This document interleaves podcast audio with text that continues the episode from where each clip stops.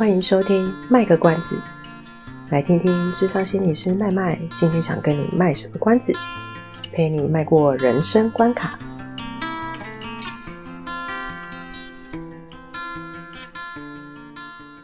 各位听众，大家好，我是麦麦。大家好，我是阿猫。我们刚刚在开播前，没在开录前在讲说要怎么开头讲这一集，因为其实今天要讲的东西有一些沉重。没错，对，那这个其实也是我一个听众朋友，其实是我姐姐啦，跟我们反映的一件事情。然后我觉得这个议题也是有一点重要，我就是觉得说，为了大家的心理健康着想，我们还是希望可以特别再录一集这样子的一个节目，然后跟大家一起分享这个东西，呃，陪伴大家就是度过这些情绪。那大家可能是听不懂在讲什么东西，对不对？所以我现在来说明一下，就是 COVID-19 这件事情，其实对全世界影响都很大。那先前在几个月前，其实我们有紧急录一集，说我们怎么样在疫情之下去陪伴自己的身心健康。哎，对不起，没有身就心，嗯、怎么样去陪伴自己的心理健康？可是我们从五月到现在，当然跟国外比起来，台湾算是很幸运，我们呃可以在这么短的时间之下，把疫情已经压到尽量就是确诊数都在个位数之内。已经算是很不容易，嗯、可是他就是还是有确诊数，所以我我其实也可以理解很多人还是会就是会担心。嗯、那加上就是疫情影响的层面太广，连我自己在学校里面工作，我们原本都会以为学生不用上课他们会很开心，错了。他们怎么了？他们觉得无聊到快疯掉了，因为不能出门玩啊。对，除非是那一种就是哦我们。民间俗称“网络成瘾”的孩子，他可以整天腻在家里，他有非常光明正大的理由可以不用上课，就是整天一直玩电动。除了那一些孩子之外，其实大多数的孩子，他们都会觉得他们还是想要一个可以真的跟同学一起这样，他即使听到同学讲干话，都觉得很开心的那一种生活。嗯，就是基本的社交的需求还是需要的嘛。对，而且其实对很多孩子来讲。每个人学习的方式不一样。其实，在线上教学这个东西，其实有些孩子他会觉得线上教学是很适合他的，因为时间很弹性，他可以，他更加可以去利用网络的资源去帮助他学习。但是有一些孩子他会觉得线上教学的方式其实会影响他的学业的知识的吸收，嗯，他会觉得学习效果其实没有那么的好。然后这么认真啊，我跟你讲一个更奇怪的事情，我们学校老师都默默的有一种感觉就是。你你看那些孩子，因为我在国中嘛，然后有些老师他就觉得说，嗯、你看这些死小孩，国一国二不知道在干嘛，可是到国三他们突然都成长起来，就是会突然在那边说我要认真念书了，他这顿悟了人生啊，就是一种氛围，他们会意识到自己已经接下来明年要会考，然后他们好像就觉得他们觉察到了什么东西，他们就突然会转换一个态度，开始会去很认真的去面对他学学习的东西，所以。当这些学生他们有这些回馈的时候，我我个人其实很吓一跳。就是我原本以为他们可能会是疫情里面被影响最少的人，但殊不知，其实对他们来说，嗯、他们也觉得他们非常的受限。那、嗯、今天会特别做这期是说，我们其实还有发现的现象，就是嗯，确诊者他的。哎，不对，这不是我们刚刚讲的内容。我我想想，我们刚刚在讲什么？你断片了。你刚喝多少？没有啦，我喝我喝茶而已。就是说，我们的社会其实一直都很容易因为一些当时的社会发生什么事情，然后会有一个共同的，好像大家集中的一个情绪，那那个集中的情绪就会一直不断的在那边发酵。嗯，即使我们不是一个事件的当事人，我们都还是会被影响。然后可能我们就会有呃，有的人就甚至会觉得开始跟着暴躁或干嘛。像我其实很常听到的是，像我自己本身不是住双北，所以我们疫情的情况其实是相对会觉得比较安全一些些的。嗯，所以我们我我住的地区的有些人，他还是会说，他还是会被疫情这件事情会觉得很焦虑。我担心碰到人多的地方，我担心出去会干嘛干嘛干嘛。嗯，所以我们的情绪其实是很容易被当时的社会社会现象发生的事情。然后给带着去影响，就刚刚刚阿猫一直想要在镜头的另一端影响我，是吗？你刚拿什么东西？没有，我在检查袋子有没有干净。Oh, 是这样子，sorry。啊，因为我们就很容易被影响。看到叫我说被影响了，对，那被影响之后，有时候就会影响我们自己跟人家互动的方式，或者说我们就可能跟着会很暴躁啊，干嘛的。所以今天这一期要主要跟大家讨论的是说，呃，我们如何在社会事件或是社会呈现一种弥漫着一种氛围的情况之下，可以去呃帮自己稳定自己的心，然后让自己可以觉得比较踏实，或是比较安定一些。嗯，我觉得很需要，因为现在因为我自己本人真的有受到疫情的影响，而重新思考关于人生这件事情，嗯、多多少少其实都会啦。我觉得会耶，然后而且不是只有自己嘛，你还会想到家人，嗯、对，然后我想到还会不会有未来啊？然后未来世界会变怎样啊？对，我觉得那些就是在在社会，它会一直现在的世界，它就是一直会变嘛，病毒也是。嗯、那我们怎么在这样的变动当中，就如刚刚 麦麦所说，我们怎么安定自己？然后如果这是一个很大的海洋，我们要怎么好好在这上面就是做好的？对，我们在如何在汪洋中，就是好好的可以坐在自己的船上。呃，我比较希望的是，呃，当然一定会对一些在这个社会现象中出现一些，一定会出现一些我们所谓的出气筒或是标的，我们会去攻击他或责备他。嗯、我讲攻击是因为有的人真的用语很攻击，或是我们会对他们感到气愤或干嘛。但其实有时候换过换个角度去想，嗯、我们除了对他们生气之外，我们还可以做一些什么？这会是，是、嗯、有没有其他更好的方法吗？对，这比较会是我这一集想要去谈的部分。嗯哼，那不免俗要讲一下说，诶，为什么这一些在这在某个社会事件发生的时候，某一些人他就是会成为一个标的，会被去攻击，或是会被会成为一个大家生气的对象？不是因为他比较衰吗？哦，我就看什么角度诶、欸，我觉得是，如果是以以这次疫情他确诊的人，我觉得他真的是比较衰啊，因为没有人想要，没有人想要确诊啊，没有人想要被。感染吗？对，我们先不管他的行为是不是真的，真的他自己疏忽所导致，是。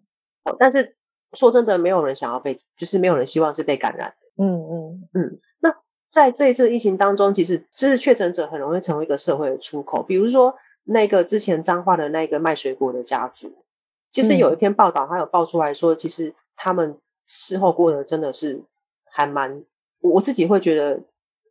蛮难过的，他们明明确就是已经康复了，嗯、但是他们的邻居就会觉得说：“你到底是是不是真的好？你你怎么可以回来？会不会又感染给我们？”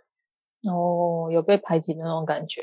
对，可是他就是明明就是康复了才能回到家，是我们理智上都知道，可是我们情绪上会过不去，因为那个不安呢、啊。是，又或者是说，他们可能因为确诊了去就医，可是他们回来之后发现他们家门口都被丢一堆垃圾，叫他们滚开之类的。真的很恶质哎！我只能说，我能理解大家的气氛，可是确实对他们来讲，他们也不好受。嗯，然后我其实不太喜欢新闻，有时候在政府公布确诊者的足迹的时候，然后就会说：“哦，这个案多少多少多少，他四处趴趴走。”我就要看情况了。哦、懂你的意思？哎，对你你你懂我，所以你会马上知道我在讲什么。但我觉得可能有些人会不太懂。嗯、我会觉得这样讲是因为有些人他真的是他完全都是很。很正常，也没有到处去社交或是什么，或是他没有故意要去做一些很群聚的事情。可是他可能因为工作需要，或是他生活需要，他就是真的会跑比较多点。在他不知道自己是被感染的状况之下，他可能到了很多的地方。是。可是新闻的用语用“啪啪走”的意思，他就很可能会误导人们，以为说这个人就是很喜欢到处去，他就是防疫的破口。对 对 对，但这我也可以理解为什么大家会那么气，因为。呃，大家都会害怕被感染嘛，嗯，就正如我们一开始讲，没有人希望自己被感染，所以大家看到这些情况都会觉得说，为什么我们这么努力，然后我们也不敢去店里面吃东西，我们到每餐自己煮，煮到快要哭了，煮到煮到没有菜色可以煮，你们凭什么就是 去那边吃个拉面，然后被感染之类的？就是大家可能会有点气，说我们这么辛苦的配合防疫政策，嗯，然后都不能出国，我那么喜欢去日本，我那么喜欢去香港，我那么喜欢去哪里哪里，却都不能出去。凭什么你们可以？因为这样子使得让我们的呃受限的时间要更久。其实我可以理解大家的气愤，但是回过头来看的话，呃，有时候仔细去想一想，我们当我们平静下来去看一看某一些确诊者的状态，其实会发现他们其实我只能讲有一些啦，因为有有一些的人可能是真有点故意，但是有一些他们其实真的并不是故意要去造成那个破口，他们其实也不知道自己其实在什么情况之下被感染了，呃，去过他正常的生活，导致于。连累到其他人，嗯哼，他心中其实也很愧疚，嗯嗯，但是然后还要被怪罪，哎，对，就是我刚刚讲的，他就是要衰，他就变成要去承担，他除了承担这个东西，他还要去承担社会的气氛、集体的气氛。那个东西是我觉得比较可怕的，嗯、社会集体的气氛，不知道那个无形的压力其实是有多大。就是变成公众的那个是干掉的对象。是，当然我也必须承认，这是我在理智的时候讲的话啦。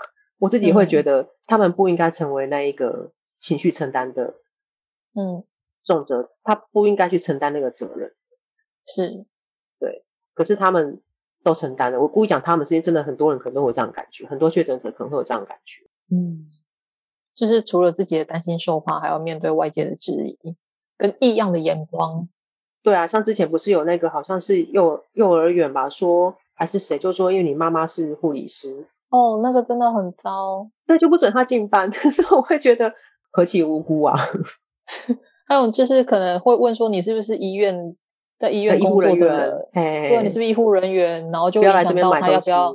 对，是啊，这真是太过了。对我，我当然会觉得你们会恐惧，就是大家会恐惧，都是很正常、很合理的状况。但是他们是不是应该这些恐惧就应该由某些人来承担？我觉得其实也不是那么的合理。嗯，是，对啊。那当然，除了像这种疫情，是因为是我们比较近期的东西，大家都很有感的。其实，在以前，在疫情之前，其实我们就常常都有这种例子，比如说有一些社会案件，它的刑罚，嗯，呃，他他有没有判死刑，或者他是不是判无期徒刑，他判刑多久？嗯，呃，酒驾又发生，然后像这个不是之前有一个也是啊，就是那个开开很好的车子，然后撞到人，还在那边一直猛 po IG 的那一个事件，有这个，就是反正对我我这样讲，应该是有些听众知道了，对，就是像这一类的新闻，其实都很容易会在触起民众内心的一些担忧或者是恐惧。嗯，呃，像早期小灯泡的事件，为什么会让那么多家长会那么的生气？当然，里面那件事情有太多太多东西可以去探讨。但是我这边想同理的是说，我我知道很多家长会很生气，是因为很多家长可能会担心说，我今天的孩子只是好好的在路边玩，或者是我带着他出去，嗯、可是他就莫名其妙就这样子离开我了，或什么的。嗯哼，一定会有很多的担心跟着恐惧，怕怕会发生在自己的身上，所以当时会对小灯泡那个那个凶手会有非常大的责备，希望他就是唯一死刑或什么之类的。是，或者是说有一些罪，我们可能会觉得。他其实勾到我们一些东西，结果法官可能只判个五年、十年，然后大家可能就会很生气，说你怎么可以判这么轻？你是不是恐龙法官啊？就是不会判啊？等等等等之类的。嗯、对，像这种情况，其实早期我们就常常会发生。现在也是会发生吗？嗯、对啊，我觉得那个会跟疫情的焦虑会交互相乘上去。我觉得还有媒体的操作，对，也会有影响啦。对，就是。哇，我真的很想大家就是叫大家不要再看媒体。我自己看都，我常常自己看新闻都看到我真的会一把火开始一直碎念这样。即使我自己知道客观他们就是会操作这些东西，可是我就是会觉得你怎么可以故意利用人民的恐惧跟担心去操弄这些东西，然后达成你自己所谓你要点阅率或者是你的收视率。有诶、欸、我最近最新的一个就是龙少华离开了嘛，这件消息非常震惊。是，然后我的朋友就告诉我说，他看到某某，反正也是某某新闻什么，他们就下了一个标题，那个标题就是写说、嗯、龙少华在离开之前打了疫苗。哦，我知道，就是四个英文字母的那一家。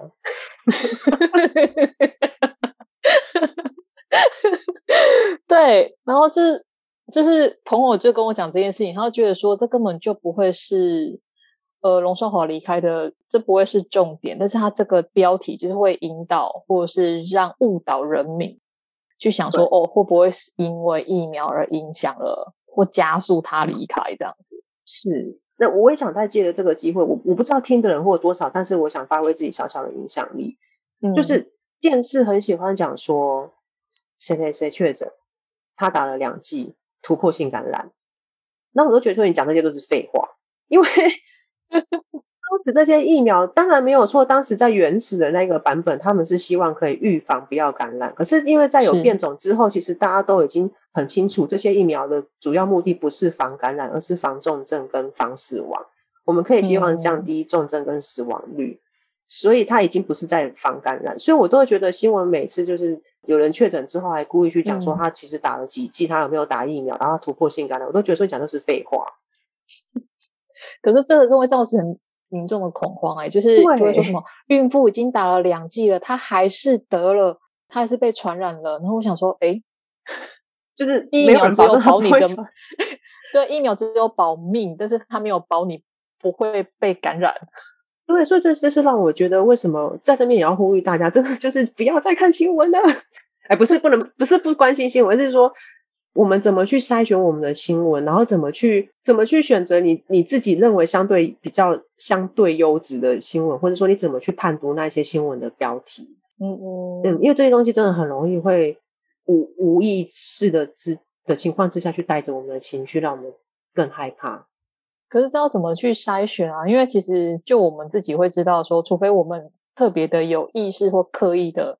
就是告诉自己，提醒自己要去质疑每个就是新闻他们爆出来的可能观点嘛。可是，一般民众其实我觉得很，嗯、我觉得还是会有一群人很容易被煽动，或是被带着走。当然我，我我我自己却觉得可能跟现在某一些呃生活形态会有关系。有些人他是有特定他喜欢看的媒体，嗯，那有些人是他因为他可能比较习惯收懒人包，所以可能 LINE 上面不是都会有那个新闻标题嘛。哦，对，然后那新闻新闻标题，因为现在大数据是他们用的方式都是这样子，你常点哪一类的东西，它就会常出现那一类的东西，超邪恶的。对，所以当你点了，你今天可能只是被他标题吸引点进去，可是你发现他胡说八道，嗯、但不好意思，它就是会一直跳出来 给你看。嗯、所以我会建议大家就是，呃，可以去看，比如说 Michael Penn 或者是事实查核中心这一类的，就是是有有在做事实查核的管道。当你觉得那个新闻内容有点诡异的时候，嗯、你要相信你的直觉，它就是诡异。然后你就是你可以进，我真的我真的没有骗你，我真的自己试过好多次。就是有时候长辈们传一些就是什么，哎，这样吃才健康什么的，然后 就会传来去。然后我就一看就想说，怎么就哪里怪怪？然后我就会先放一下，嗯，然后过不久就会发现那个事实查核中心或者是 Michael Penn 那一类的查查核查核组织，它就会开始传出来说，现在网络谣传什么什么什么东西，其实是个假消息。哦，就是像这种，特别是跟吃啊、健康会有关系的人，就是大家可以再多耐心等个几天，然后去看看事实查核中心或者是 Michael Penn 这一类的查核组织，他们会不会释放出一个帮你去查证？那你就会知道说，其实哪哪一些东西它可能是假消息，哪些可能可能东西是有误解的。那至于新闻，我很难去讲说哪一个东西是好的，嗯、因为我觉得每个媒体都会有，我我只能说我自己习惯看公公式的新闻跟那个中央社，嗯。嗯嗯，但是你说它是完全中立，我没有办法保证。可是他们的文字确实是让我觉得是相对于比较少会用那一种故意像那种很很很惊悚的，或是很很什么女性这么多年没有离婚是因为 就是不会像这种奇奇怪怪的标题的那种东西。我觉得公司跟中央社比较不会下这种奇怪的标题啊。哦，了解。对，然后对对，因为那种那种标题其实很多时候点进去都会发现是一堆废话而已。我现在会。呃，就是我在练习一件事情。如果我觉得这标题已经太过于就是讲的很绝对或太过果断，嗯，我就会告诉自己不要点进去。呃，对，这也是一个方法。怎么会那么绝对的？蛮难的。但有时候我想要说，他到底要讲多荒谬的话，我还是忍不住想要点进去看看。可是就你说的，点进去之后，他就一直跑出类似的新闻出来。对，这就是那个演算法的可怕，让让我不堪其扰。就是会很洗脑啊，是啊，那特别是像健康这一类的东西，比如说，呃，你如果你在意的是一个呃法律方面的知识，嗯、那你就可以去多看是律师本人，律师本人，或是有一些法官，他们可以有是有一些经营一些部落格或者是粉专，你就可以去看他们怎么陈述那些法律意见，哦、那你就会听到正反两边的说说法，让你自己可以去选择，而不是看新闻整理出来的东西。嗯那医学类东西，当然就是看专科医生嘛。比如说，你今天想要知道是小儿科的东西，你就去看专门，比如说幼稚医生啊，或者是哎，我没有帮他们打广告，只是他们比较有名，我知道他们很多人在追，所以才刻意讲他们。哦、对，你就可以去看，比如说，哎，柚子医生他就是小儿科专家，然后那个黄崇明医师，对，你们就可以去看说，哎，那小儿科医师他是这么讲，所以我要不要去看一个新闻，莫名其妙去问一个也不知道是那一科的医生讲出来的东西，就不太晓得。对，你宁可去看那一个专门行业的知识，他们在。讲什么东西？当然，更主要是说，当这些社会新闻出来的时候，比如说，不管是法官判的罪，让你觉得说，呃，很不公平，或是怎么样，其实我就回过头来，还是要建议大家先想想自己气的是什么，到底在气什么？对你今天的情绪，你担心的是什么？如果我们今天对于小灯泡的事件，我们觉得很很凶手，我们觉得他判的罪实在不太够，可是没有办法，司法不是我们可以控制的。嗯，对，所以我们可以做的事情说，我们要去怎么去陪伴我们自己的恐惧的心情，我们怎么样去帮孩子建立一个相对安全的环境，但是也不要要求自己一百分，我们只能尽我们所能的去理解我们自己恐惧的东西，就是到底真正在害怕什么，然后以及去想想看，哎，有我能够做到的事情是哪些？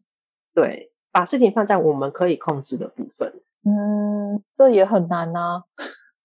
呃，我其实有时候我会这样讲，是因为我觉得啊，与其骂那个法官没有把罪判好，嗯，或者是说为什么那个凶手没有判死刑，嗯，或者是去骂那些确诊者，你说与其去就责、追究那些责任之外，可以，其实那一些行为，你会发现你骂完都没有比较舒服。真正静下心来想，会骂当下好像好像觉得有点爽快一点，可是其实你会发现你其实没有比较舒服哦，因为担忧还是在嘛。对，嗯，就算我们把每一个，其实就拿我们这个行业常做的东西来讲好了，我们非常不太乐见有自杀案件发生。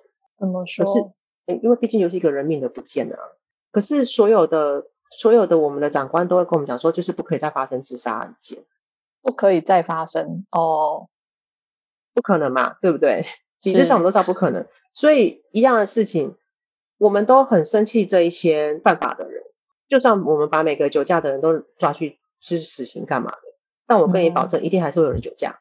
对啊，对，所以我们怎么骂他，他都还是会发生。所以还不如我们其实去回过头来想想，为什么我会对这些事情这么的害怕？我为什么会这么的恐惧？我我到底在担心什么？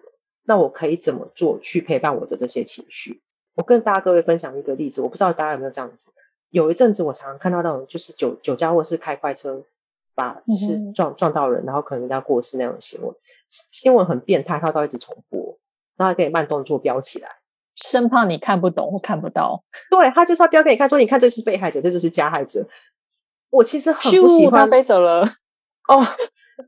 对，你知道，其实他那样子的东西，我会有替代性创伤。我其实早期我会有一阵子，我会因为这样，我不太敢上马路。诶，比如说我我我我那时候刚开始就是要开始重新去。开车的时候，我就会一直很怕我撞死人，哦、非常的害怕。我脑袋会忍不住想起那一些新闻的画面。画面。对，这就是一种替代性创伤嘛。所以其实大家要做的是，我们要去回过头来看，是为什么会恐惧这件事情，而不是而不是让这个恐惧去操纵我们。我们是应该去怎么化解这个恐惧，告诉自己有一些状况我们不能控制，但是有些状况是我们可以控制的。嗯。讲到这边也是这样子啊，就是大家尽量也不要去看，就是当有些社会新闻发生的时候，其实大家尽量，如果你觉得你的心情受影响，就是尽量不要再看那一些报道，先先避免接触，然后不要让自己一直处在就是心情随着那个新闻这样起起伏伏的。然后我们讲到之前讲到正义魔人那一集，其实也是一样，我们会对确诊者可能会有很多的气愤或干嘛的，可是其实我们也是落入，当我们对这些确诊者感到气愤的时候，其实我们也是落入一个正义魔人的模式。我们其实去脉弱化了，嗯，我们没有想到那些确诊者，他们其实是在什么样的情境之下？因为以以我们的卫生部长的个性，他不会把那么多事情讲那么细，对吗？没有那么多时间啦。对，阿中部长他的目的是要防疫，所以他不会把很多细节讲的那么细。所以其实我们不太会知道说那些确诊者他真正的生活，他的脉络是怎么样。嗯，所以我们只能变成说，从我们能够知道的片段加上。媒体的渲染，而去脑补了很多东西，因为我们会怕嘛，嗯、所以我们会忍不住去脑脑补嘛。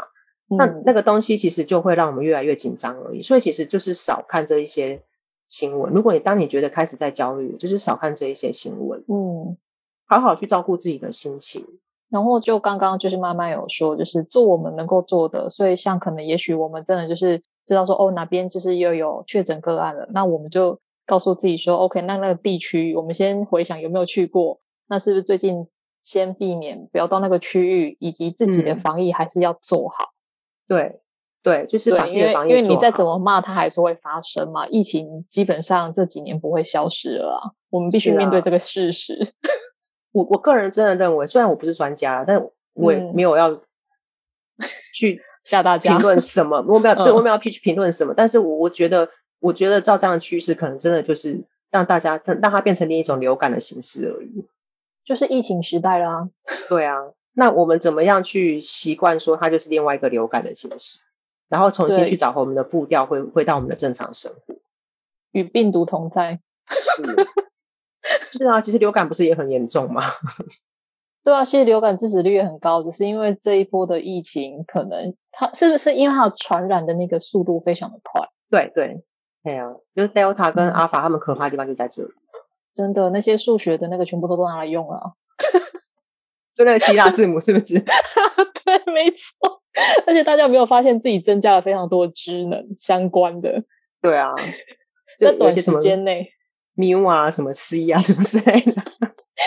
没错，我觉得，哎、欸，我我爸妈最近的那个，就是真的长了很多知识。他们对啊，因为担忧，所以想要了解很多，所以也会认真的去看那些新闻，所以他们知道的比我还要多。嗯，连我妈都很容易讲出 Delta 那个字。没错，英文都变好了，英文比国文还要好。对，然后我觉得我自己个人也还在调试，因为一开始就是在，就是我们必须戴口罩走在街头上。我其实真的在那个当下，我就想说，现在是不是在某一部电影里面？然后这个电影有一天会不会结束？嗯、那个不真实感，就是我有时候会有点脱离那个现实。因为假设这是真的话，那我到底该怎么办？对，对，啊。然后我会不会在外面？我是不应该在外面随便乱跑，然后回到家会不会害到我的家人？嗯。那个恐惧你会，就是会只会越来越多啦。嗯，对。可是真的就是，就就刚刚就是妈妈给我们的建议，真的就是做自己能够做的事情，然后帮助自己安定下来。是，假如说大家会觉得说，可是我到底要怎么陪伴自己的情绪？你觉得很没有头绪的话，嗯、因为这这一集是我们临时播的，所以我没有打算录太久。我可以推荐大家。这个这个其实不管我是在跟学生，或是我去做咨询，我都很推荐的东西，就是大家可以上网上 YouTube 去搜寻正念冥想。嗯哼，对，它会有一个，因为这现在网络的发达的关系啊，所以正念冥想有很多的不同的版本会在网络上播放。那你就可以去试试听一个你觉得长度刚刚好的，对你来讲刚刚好的声音，你也听起来很舒服的。嗯，就会有一个心理师，他们会在。用他们就会录那个口语，告就是指导你说你怎么样去让自己很很舒服的躺在床上，然后怎么去放松你的身体等等之类的。嗯、嘿啊，它有很多不同长度的版本，三、嗯、分钟、十五分钟、四十五分钟都有，二十分钟也有。那你反正你就可以试听，然后你找到一个你觉得听起来只要是你最舒服的，然后每天去放着在那听，就是每天都花一点时间去陪伴自己。嗯，嗯，你听到睡着也没关系。嗯那它就是 对，它就是一个练习。所以你你听着听着，你就是听着听着，你就是去练习，然后练习去觉察你自己的身体，觉察你自己的状态，学习去接怎么去接受，不是无奈的接受，而是真的我可以很没有评价去接受我现在所处的一切，我现在所处的环境就是这个样子。嗯，对，那你就会发现，你真的练久，你会发现你有一天你突然觉得你的内心平静好多。嗯，不会随着外面起。就是随之起伏这样子，是真的。那我我最怕的是这些东西，其实会影响那个，就是会造成替代性创伤。那身为一个心理工作者，我会更重视的是替代性创伤那个东西不会是我们直接的标的。也就是说，确诊者他的心理状态如果呃受到影响，我们可以直接去，我们可能他来求助，我们可以很明白知道说他是。呃，因为确确诊后的可能受到一些什么这样的影响，然后我们可以直接去帮忙他嘛，嗯、对不对？嗯、或是说前一阵子卫福部提了一个医护人员，他们因为工作压力很大，他们可能其实也有一些呃很大的压力，他们就会提供他们免费的心理智商的这个东西。替代性创伤就是我们不是实际的当事人，可是我们看了很多相关的东西，我们自己也有一点类似，我们其实是事件的当事人，而有心理上受到一些冲击。嗯，但那个那个范围非常的大，我们很难去筛选。嗯。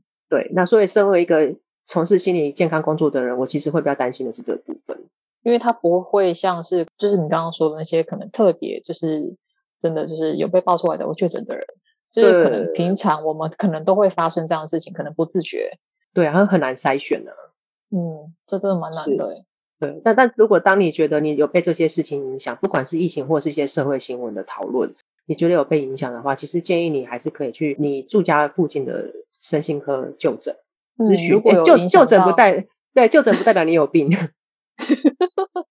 但是你可以找医生咨询哦。呃，因为我咨询还是挂号，对不对？也是要啦。可是可是你可能去咨询之后，你会发现其实你也没那么严重。有有些人是因为他会嗯被影响到，他会觉得哦天哪，我这样是不是怎么怎么怎么了？哦，我是不是忧郁症了？我是不是怎样了？那我会建议说，你去找身心科，身心科医生会帮你评估，你其实搞不好根本没有那么严重。嗯，好，你可能只是暂时的有一些焦虑，呃，告诉你说你其实很 OK，你就会你其实相对会安心很多。嗯，这样也是一个蛮好的方法哎。对对，所以就是提供给大家一些方法，就是看呃听正念冥想的。呃，影片的练习，然后如果真的觉觉得非常非常的不舒服，就是可以就近找身心科医师去做咨询。嗯，是，还是希望大家可以尽量减少被这些社会事件的氛围给影响，然后稳稳固好自己，不要被情绪带着跑。对啊，就是觉得也可以练习跟这些情绪共处，他们一定是在对我们表达一些讯息，然后我们要陪自己去。想想看，哎，到底我为什么会这么的愤怒，这么的焦虑？对对，我我觉得阿猫好厉害哦，怎么样？对，总是可以 这两句话就把我讲一堆很长的东西摘要出来了。没有，我想说我的工作好像是总结一下，没有，有次我没有在发呆。哎，那所以很厉害，我讲那么多废话，你要帮我总结出来？我是认真的听众啊。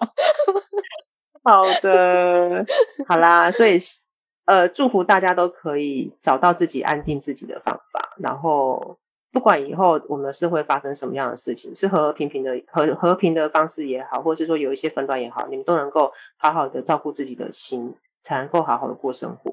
没错，真的，我们就是互相祝福对方。嗯，嗯，好的，谢谢大家，谢谢大家，拜拜，大家拜拜。以上是我们这次的节目内容，谢谢您的收听。如果您喜欢我们的节目的话，欢迎订阅我们的节目，或是到粉丝专业路上有个心理师追踪暗赞。若您对节目有任何的想法，欢迎留言让我们知道。下次再见，拜拜。